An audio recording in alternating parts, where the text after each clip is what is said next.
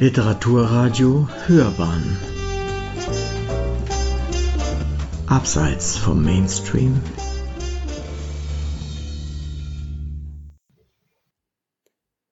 Great Shorties Wenn die Erde ein Reiskorn wäre von Alexander Wachter Am 20. Juli fährt ein Blitz auf die Erde nieder, der unsere Welt für immer verändert. Er trifft den Krater des Vulkans Grimsvötn im isländischen Hochland. Dort, am Fuße eben jenes Vulkans, befindet sich zur selben Zeit Professor Petrischeit mitsamt seinem Forscherteam. Die Exkursion der Geologen konzentriert sich ursprünglich auf die Erforschung des Eruptivgesteins, wird jedoch von dem immer auffälligeren Naturspektakel über ihren Köpfen in den Schatten gedrängt. Die Forscher beschreiben den Himmel als mit Neon bemalt und pulsierend. Regelmäßiger Donner halle durch das Schneegestöber, doch kein Blitz wäre je zu sehen. Die letzten überlieferten Worte Professor Petrischeits, online dokumentierten über die Cloud der Nachwelt erhalten, sind Bloody hell! Da oben tanzen die Götter. Hoffen wir, sie steigen nicht zu uns herab. Der Blitz schlägt vier Minuten nach Mitternacht ein. Die elektrische Ladung gräbt sich in die Erde und verändert alles. Der Einschlag löscht alles Leben der umliegenden 8,29 Quadratkilometer aus. Die Natur, zuvor noch unter tiefem Schnee schlummernd, brennt. Lodernde Birkenwälder und einstige Wiesen voller Kuckucksblumen verpesten die Luft. Gletscher verdunsten in Sekunden, Schafe verschmoren lautlos. Das Forscherteam um Professor Petrischeid befindet sich in dieser Zone, als der Blitz einschlägt. In einem Radius von 300 Kilometern erleiden Menschen schwere Verbrennungen an ihren Füßen. In Amsterdam spürt man eine Spannung in der Luft. Den Menschen stehen die Haare zu Berge. Hamsterkäufe von Haarspray-Produkten sind die Folge. Hunde und Alte pinkeln unkontrolliert. Der Rest der Welt bleibt verschont. Vorerst. Der Blitz verändert den gesamten Erdkreis auf einem atomaren Level. Erdbeben begleiten die Neuzusammensetzung. Ein Geruch von Sake wabert über den Horizont.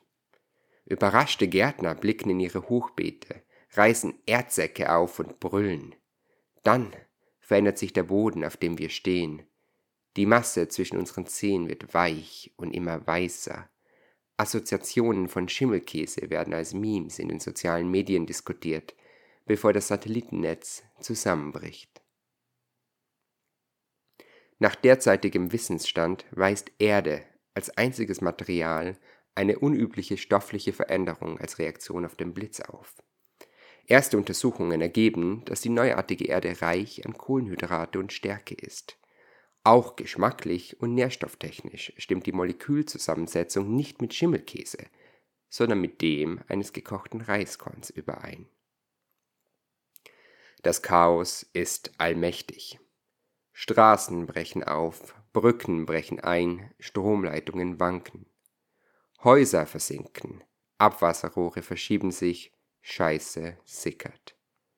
Die Meere werden aufgesogen, das Reiskorn quillt. Einwohner der Küstenstädte fliehen zu Fuß oder in Booten. Tokios Wolkenkratzer sind verschwunden.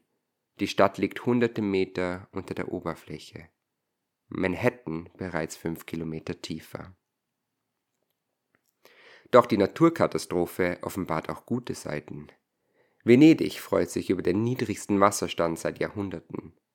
Auch zum ersten Mal in über 10.000 Jahren die Beringstraße zwischen Amerika und Russland ist wieder begehbar. Offline-Influencer versprechen, den neuen Tourist-Hotspot zu besichtigen, sobald Flugzeuge wieder starten. Jeder Mensch verfügt nun über genug Erde zum Überleben. Die weltweite Hungersnot wurde gelöst. Der ehemalige amerikanische Präsident bestätigt, diesen Umstand zuerst erkannt zu haben und daher als dessen Vollbringer ausgezeichnet zu werden. Ingenieure der ganzen Welt arbeiten gemeinschaftlich daran, Häuser und Infrastrukturen an die neuen Untergründe anzupassen. Ein russisch-chinesisches Forscherteam bestätigt erste Erfolge. Auch die Ernährungswirtschaft passt sich an. Better Rice Sons verspricht den besten Reis zu verkaufen, den sonst keiner hat. Mit einer Geheimzutat, die die fehlenden Gemüse- und Obstsorten vergessen lässt. White Gold setzt auf große Geschmacksvielfalt, wohingegen McRice das schnellste Esserlebnis bieten soll. Ein afrikanischer Schriftsteller prangert die vielen unnötigen Toten dieser Katastrophe an. Heute könne die Erde mehr Menschen als je zuvor ernähren. Unnütz, meint er, denn wir sind so wenige wie schon hunderte Jahre nicht mehr. Er wird in diesem Jahr in Oslo ausgezeichnet. Seine Dankesrede widme er dem Forscherteam um Professor Petrischeit. Die Menschen, die ihr ganzes Leben an Armut gelitten haben, die sich kein Essen für ihre Familien oder sich selbst leisten konnten, die kein Dach ihr eigen nennen, auf der Straße leben und barfüßig ums Überleben kämpfen mussten, diese Menschen frohlocken. Sie kümmern sich herzlich wenig um die Probleme gewinnorientierter Konsumtreiber, um die Qual toter Liebender und verlorener Träume. Sie kennen all dies zu Genüge.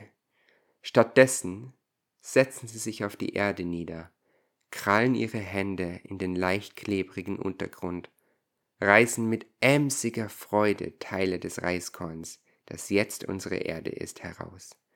Und sie essen, essen, essen. Wissenschaftlern zufolge wird das Reiskorn in drei Monaten faulen.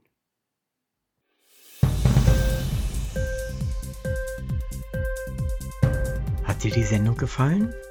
Literatur pur, ja, das sind wir.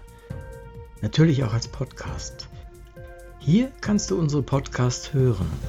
Anchor, Spotify, Apple Podcast, iTunes, Google Podcasts, radio.de und viele andere mehr.